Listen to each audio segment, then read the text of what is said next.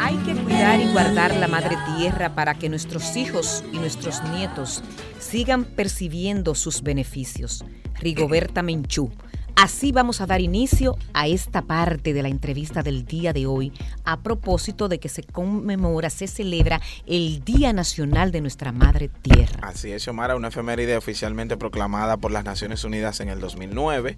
El Día Internacional de la Madre Tierra se celebra desde el año 70, 1970, con el objetivo de concienciar a la humanidad sobre los problemas generales por la superpoblación, la contaminación, la conservación de la biodiversidad y otras preocupaciones ambientales. Oficialmente es el 2009 que la celebra ya porque sabe que las fechas comienzan a celebrarse en países específicos y después van asumiendo los otros países, pero ya esta, eh, el celebrar y concienciar sobre la tierra es una preocupación de todo el mundo de todos los países, una responsabilidad de cada quien cuidar su pedacito de tierra que le toca.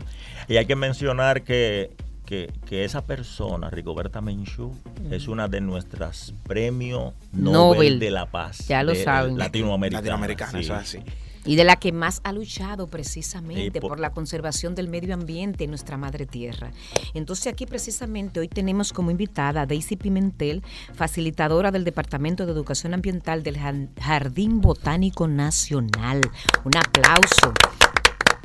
Y el tema, por supuesto, que nos convoca es concienciando sobre la madre tierra. Bienvenido a Viva la Mañana. Eh, gracias por siempre tener las puertas abiertas para recibir al personal del Jardín Botánico Nacional para trabajar un poquito lo que son las fechas ambientales.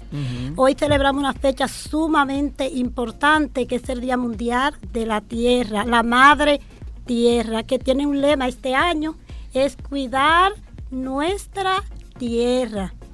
¿Por qué? Porque esta iniciativa empezó desde el año 1970, cuando este senador estadounidense, Kylo Nelson, decidió tirarse a las calles, unido a asociaciones, activistas de, de personas que defendían el medio ambiente, para proclamar que se protegieran y se cuidaran todos los recursos que nos facilitaba la madre tierra.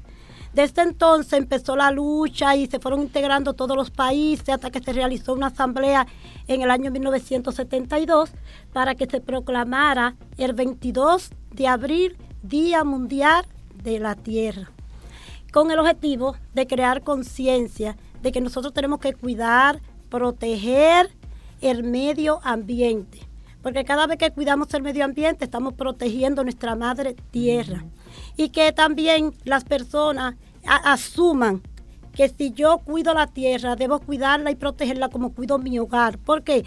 Porque es el único planeta donde cada uno de nosotros podemos habitar. Y el Jardín Botánico Nacional desde su inicio viene trabajando en lo que es la conservación y la protección de la flora y el medio ambiente que es lo que influye para que el planeta Tierra pueda ser habitable. Eso, mira qué bueno lo que ella habla, la Tierra, nuestro planeta, aquí que podemos vivir los seres humanos. Yo no tengo para irme a, Marte. ¿A dónde mudarnos? No, yo no me puedo mudar a otro sitio. aquí en la Tierra. Claro. Y aquí ser enterrada también. Eso es así. Entonces, señores, vamos a cuidar nuestro planeta. Con, con respecto precisamente a cuáles son las actividades. actividades y las acciones más bien del Jardín Botánico para concienciar y eh, la preservación de lo que es la tierra dentro del ámbito que le corresponde, ¿verdad? Exactamente. No, el Jardín Botánico, como le expresaba ahorita, eh, todas las fechas ambientales realizamos diferentes actividades.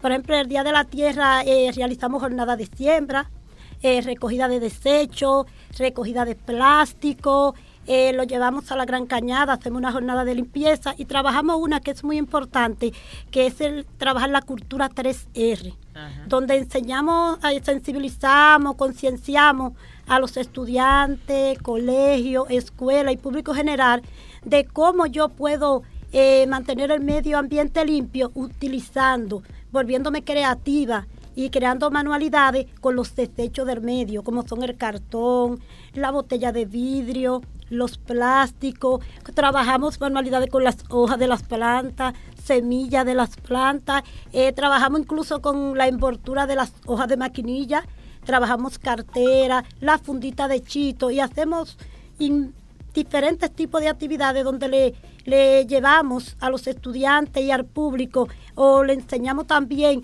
cómo yo cuido mi planeta, cómo yo cuido el planeta Tierra, cómo yo reutilizo todos esos desechos del medio, cómo yo me vuelvo creativo y se llevan una satisfacción eh, porque le estamos enseñando algo nuevo. Por ejemplo, que ese periódico yo lo voto porque no sirve, pero que de ese periódico yo le enseño, mira, tú puedes hacer un sombrero, un portarretrato, un portalápiz y una cartera y se quedan wow, y así yo puedo cuidar el medio ambiente, yo puedo proteger mi planeta y ellos se van contentos y orgullosos y nosotros quedamos satisfechos de que estamos poniendo un granito de arena al cuidado de nuestro planeta ¿Y algunas de esas actividades se practican durante el año, no solamente...? No, las actividades las realizamos durante todo el año porque el Jardín Botánico Nacional eh, siempre realizamos actividades en todas las fechas ambientales, el Día del Árbol, el Día Mundial de los Humedales. Del agua. Del agua, cuidado de los manglares, allá el Día de las Aves, ya trabajamos las aves. Somos una institución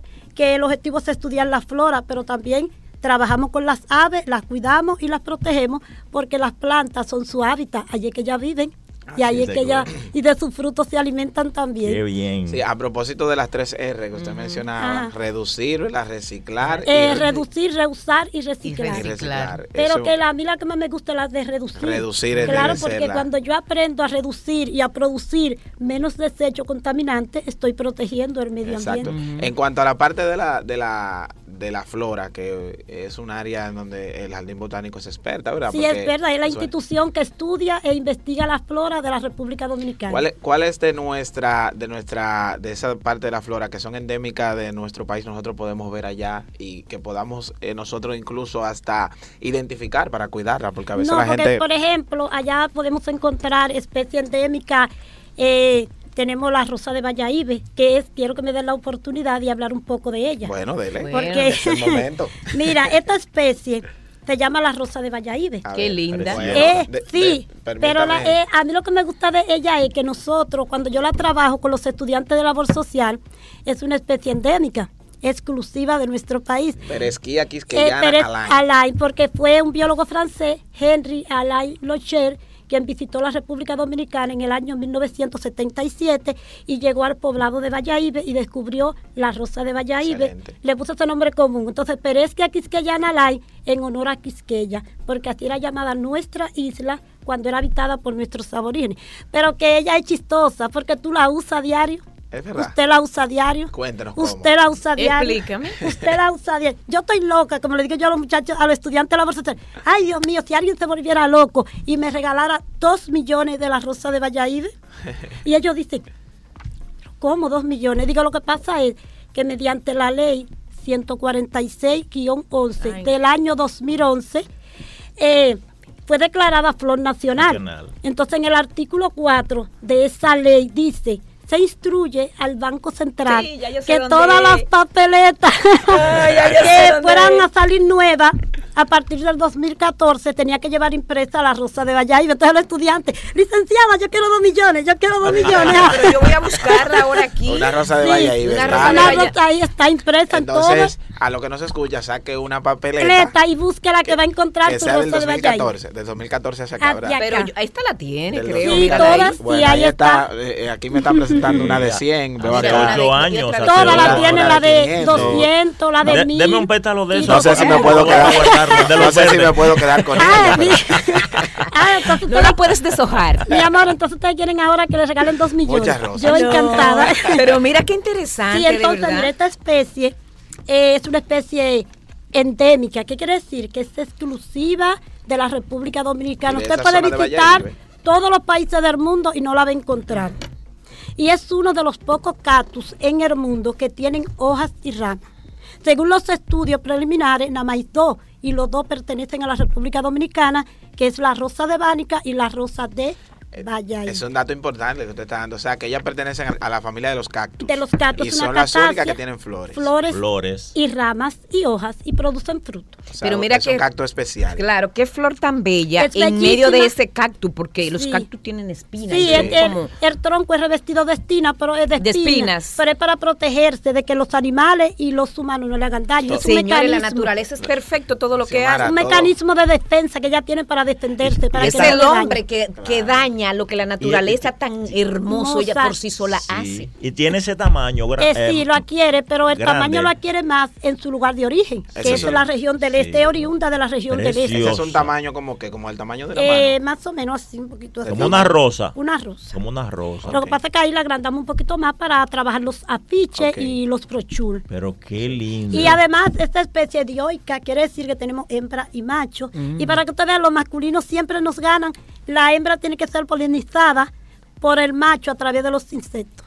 Qué, oh, qué linda, qué linda. Eso, es ley divina. Ay, ley divina, Me gusta eh, eh, lo que usted acaba de decir sobre el cactus, que aún teniendo espina puede eh, tener esa linda flor, belleza que a veces nosotros no sabemos verle las cosas bonitas a ciertas, vemos muchas cosas negativas en la gente y todos tenemos nuestra flor de Valladolid por algún lado. Por algún lado, qué bien. Entonces la rosa de Valladolid es una especie que está en peligro que de extinción. Qué pena. Pero gracias a Dios, el trabajo que ha venido realizando el Jardín Botánico desde el año 1996 en su reproducción y conservación insisto, que quiere decir es cuando usted la trabaja fuera de su lugar de origen, eh, la especie ha ido progresando e incluso estamos trabajando con los, el programa de labor social, trabajamos eh, dos o tres días con ellos en la institución y concluimos en el centro educativo con una charla sobre la flor nacional y luego una jornada de siembra. Quiere decir que tenemos ya un gran número de escuelas y colegios que tienen la rosa de Valladolid sembrada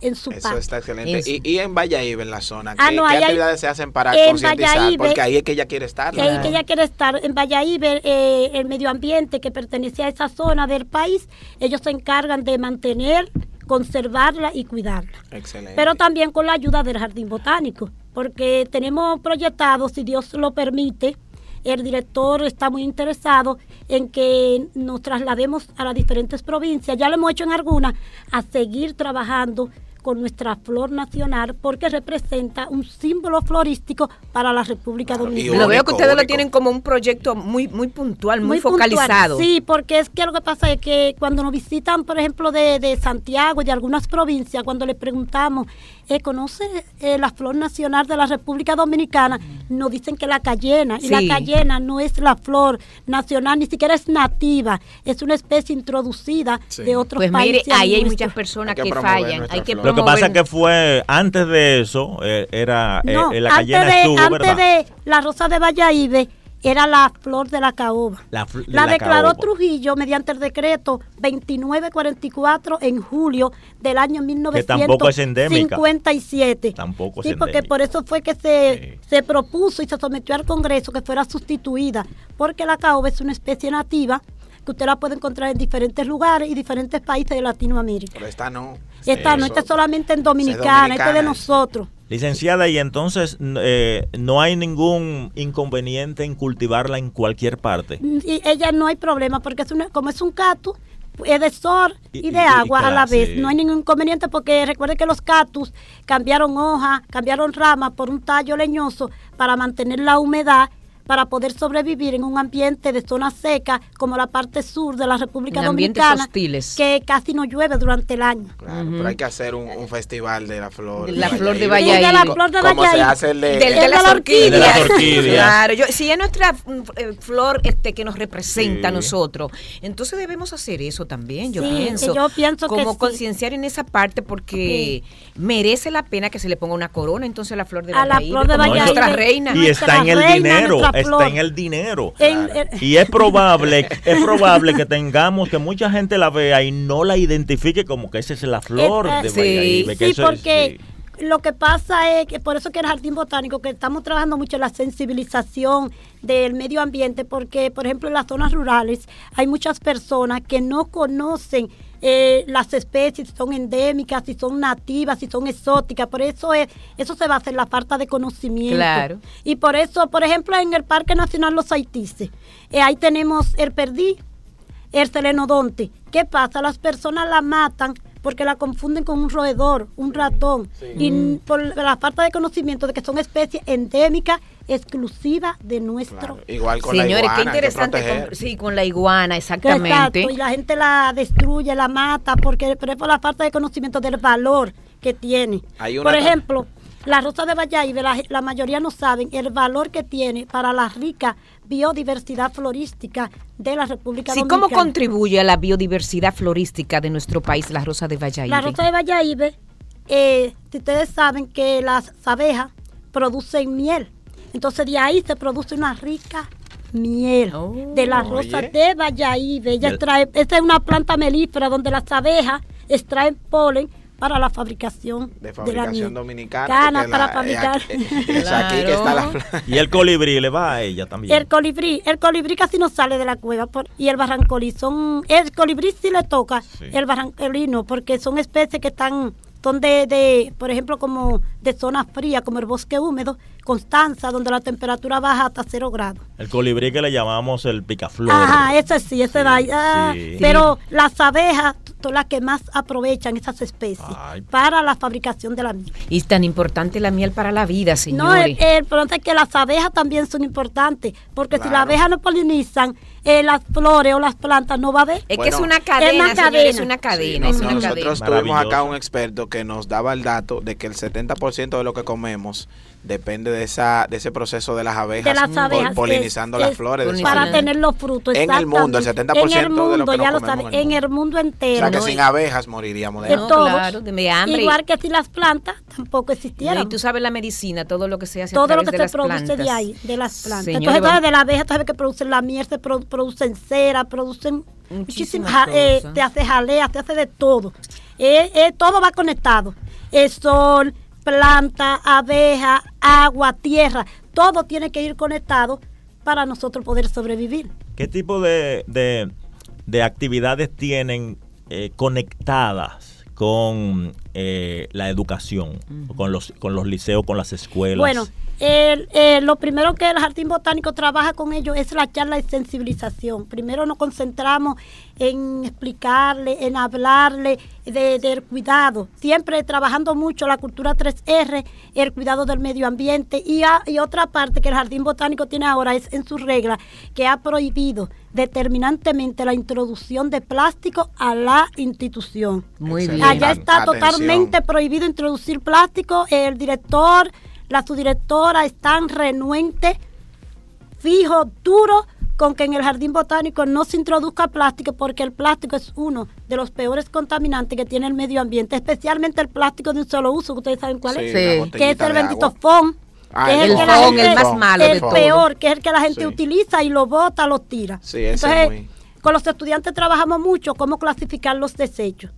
Eh, nos ponemos con ellos a realizar jornadas de recolección de desechos y luego que terminamos, entonces nos colocamos frente a los recipientes, que es amarillo plástico, azul papel y cartón, eh, rojo desechos tóxicos, desecho orgánico y con ello clasificamos los desechos. Es uno de los principales trabajos que estamos trabajando porque cuando la persona aprende a colocar los desechos del medio o los residuos en los lugares correspondientes, estamos creando conciencia y cuidando el medio ambiente. Señora, hablar con Daisy Pimentel. Mira, Daisy, esto está muy bien, el, el asunto de la clasificación de los desechos, porque aquí yo veo que la gente liga las botellas con las carnes, Sí. liga, la- liga los plásticos con la, con la, con el cartón y no es así. Hay pro- países desarrollados le sacan provecho a cada Provecho a cosa. cada cosa. A cada cosa. Pero aparte de eso también, dentro de la educación que ustedes ofrecen a los estudiantes, eh, le hablan también en la casa qué tienen que hacer, por ejemplo, las luces que hay que apagarlas, Sí. del agua, cómo hay el que agua ahorrarla, como- de sí, todo esto. Se le eh, habla de los bombillos de bajo consumo, de que si vamos a salir de casa el día entero, dejemos de conectado abanico, plasma, cargadores celulares, todo, que lo único que deben dejar conectado es la nevera para el mantenimiento de, de De los alimentos. Le hablamos de si nos vamos, si se van a cepillar, deben cerrar las llaves, si van a lavar los vehículos, e incluso le mostramos que debemos fregar en dos poncheras, no directamente en el fregadero, porque el agua se cuela y se desperdicia demasiada agua. Le enseñamos que si, eh, le decimos, si papi va a lavar el carro, usen dos recipientes y cierren la llave. Para que papi enjabone con una y con la otra vaya enjaguando. Y si van a lavar también, y siempre le damos práctica, lo hacemos teórico y prácticamente. Y siempre tratamos de que ellos se lleven una conciencia clara. Este es el objetivo de allá.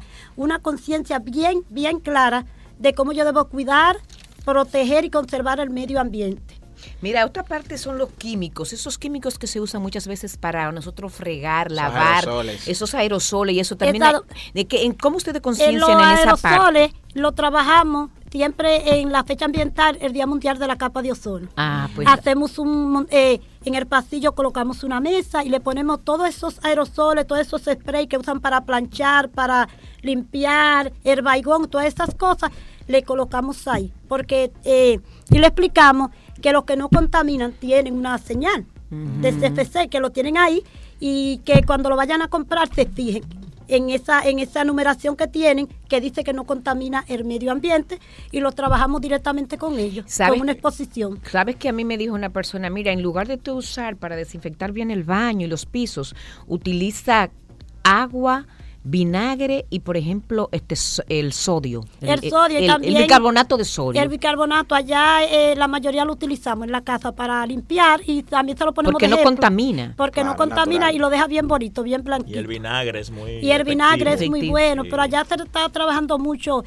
sobre la contaminación ambiental porque en realidad cuando uno sale a la calle uno se da cuenta de cómo está la calle inundada de, basura, principalmente de plástico. La gente compra eh, agua, compra Gator y en vez de llevárselo a su casa para reusarlo, lo tira a la calle. Me encuentro eh, muy buena esa medida de, de, la dirección. de, porque entonces, entonces sería, sería, no sería. No sería coherente. No, no sería coherente porque por lo menos, por ejemplo, nosotros un viernes recibimos 6.000 estudiantes en temporada alta. Imagínese usted que cada estudiante de eso consuma tres botellitas plásticas. Estaríamos produciendo 18.000 botellitas plásticas en un solo día. Imagínese usted. Y no, y la educación que están llevando entonces, entonces no, tendría sentido. el mensaje no lo lleva. No, llega el mensaje. Que nosotros deberíamos, y estoy hablando ya como país, orientar de, la importancia y del cuidado que hay que tener lo que vivimos en una isla. Porque como una isla que somos, todo se queda aquí. Todo. No es como cuando tú vives en un en, los países continentales que eh, es más amplio. Es más Entonces, nosotros como una menos. Claro, tenemos que cuidar nuestras playas. y en ese orden hacen algo. Eh, nosotros hacemos, sí, el día de la limpieza de playa. con grupo de estudiantes de labor social, pues nos vamos a una área, ya sea a Guivia o eh, fuera del, distrito y realizamos una, una, jornada de limpieza conjuntamente con el Ministerio de Medio Ambiente. Mira, a propósito de Guivia y playa y todo esto, yo sentí la vergüenza ajena porque estoy viendo una televisión española y, la de aquí propia también. Cuando todas estas aguas te desnudan y te dicen lo que tú, en lo que tú estás fallando. Exacto. Ese, este aquí, esto Guivia, eso no podía, no se veía el agua. Era totalmente lleno de plástico, plástico, plástico desde que llueve. Entonces, señores, tenemos que cada día, como tú dices, este Daisy, concienciar más sobre este asunto. Allá en el Jardín Botánico trabajamos mucho eso con los visitantes. Nosotros lo hacemos de manera pedagógica y le decimos, ¡ay! Dejaste caer un vaso plástico en el parqueo. Y uno le dice, mira, tú ves ese vaso plástico que tú acabas de dejar de caer. Viene la brisa, lo arrastra. Viene la lluvia y se lo lleva. ¿A dónde va a parar ese vaso? Ese vaso va a parar a los ríos. Entonces, cuando llegan los ríos, los peces entran su cabecita buscando comida. La mayoría se quedan atrapados. Entonces, contaminaste el medio ambiente y está matando, los peces. No, y aparte de eso, la luz que debe llegar a una parte donde sobreviven esos peces, que hay una parte en, el nivel del mar, no está llegando, porque se están, eh, eh, los plásticos y la contaminación no le permite están arropando, están arropando los ríos, las costas, todo. Entonces, eh, ustedes saben muy bien que también trabajamos el, Día Mundial de los Océanos y se le trabaja mucho eso también, la contaminación de los ríos y se le explica que nosotros estamos cubiertos de agua por donde quiera, que somos un poquito de lo que queda de la tierra, estamos cubiertos de agua y de océano, entonces debemos cuidarlo y debemos proteger lo poco que tenemos porque las personas no saben que el 98% del agua es salada. Sí, así es. Que lo que nos queda a nosotros es como un 2% y de ese 2% va tanto a la industria, tanto a la ganadería, tanto a la agricultura, que a nosotros nos queda, yo creo que un, un 0.5 de agua para el consumo humano. Entonces, por eso se trabaja mucho el Día de los Océanos, cómo debemos cuidar las aguas, los mares, dejemos dejar de contaminar. Eh, estamos acabando con todo por la contaminación principalmente de los plásticos. Donde quiera que usted va, es una invasión de plástico que usted encuentra en la playa, en los ríos, en la calle, en los contenedores. Los plásticos hay que trabajarlo mucho, seguir, porque por eso es que dice que la educación ambiental es permanente y continua. La educación ambiental hay que trabajarla día tras día, no tiene fin, no termina. Porque hasta que una población no esté consciente del uso que le debe dar a los residuos, hay que trabajar la educación ambiental por siempre tú eres facilitadora, pero también yo quisiera de hacer un llamado a muchas personas que quieren involucrarse en instituciones caritativas, en instituciones que hagan bien a la sociedad. Y qué bueno sería también que eh, muchas personas fueran como tú, así, que se dedicaran a, concienciar sobre el medio ambiente, porque eso es una de las formas de mantener nuestro planeta habitable. Con la pasión. Con la pasión que ella lo hace. sí, ¿De dónde te viene a ti esa pasión? Eso es lo que pasa es que cuando por el medio ambiente al estudiar educación, como que uno se integra, porque en, en el área de educación usted tiene que trabajar con todo tipo de personas. Eh, usted imparte, puede impartir docencia en un colegio de rico, puede impartir docencia en una escuela, puede involucrarse con los estudiantes de la Cañita, de Gualey, como los de Arroyo Hondo. Entonces, eh, con esas personas, uno como educadora, cada día aprende cosas nuevas. Usted toma las cosas buenas de, de los estudiantes de, de, la Cañita y toma también las cosas buenas de los estudiantes de Arroyo Hondo, hace una mezcla. Entonces, cuando ya usted viene a ver, ya usted está envuelta y ya usted ama lo que usted hace cada día. Lo hace, lo hace con pasión. Qué lindo, un aplauso. Vamos a darle, vamos a darle a Daisy Pimentel. Qué bien. agradecerle a, Daisy y además también a nuestros amigos de Jardín Botánico por siempre sí, darnos apoyo, eh, a educar sobre el medio ambiente. Nosotros como programa siempre cuando se trata de fechas de medio ambiente tratamos de traer a alguien porque sabemos el compromiso que hay y la problemática a la vez que, que tenemos. De hecho hay una... Y para hoy entonces... ¿Qué, qué tipo de actividades? Ah, tenemos actividades, tenemos eh, la directora del departamento tiene actividades como la elaboración de abono orgánico, compost, le va a enseñar cómo se elabora el, abono con cáscara de guineo, cáscara de papa y borra de café y algunos nutrientes. También tienen una actividad de reciclaje con la licenciada Jacqueline y otra actividad de recolección de desechos y otra actividad en el Banco de Sevilla. Qué bueno, muchas actividades. Un mensaje final ya. Un mensaje, bueno, nada, eh, un llamado a toda la población y al pueblo en general que por favor vamos a cuidar, vamos a proteger el medio ambiente, nuestra casa, en nuestro hogar, vamos a quererlo, vamos a amarlo como amamos nuestro hogar, vamos a mantenerlo limpio y a cuidar el medio ambiente para que podamos seguir viviendo en el planeta Tierra.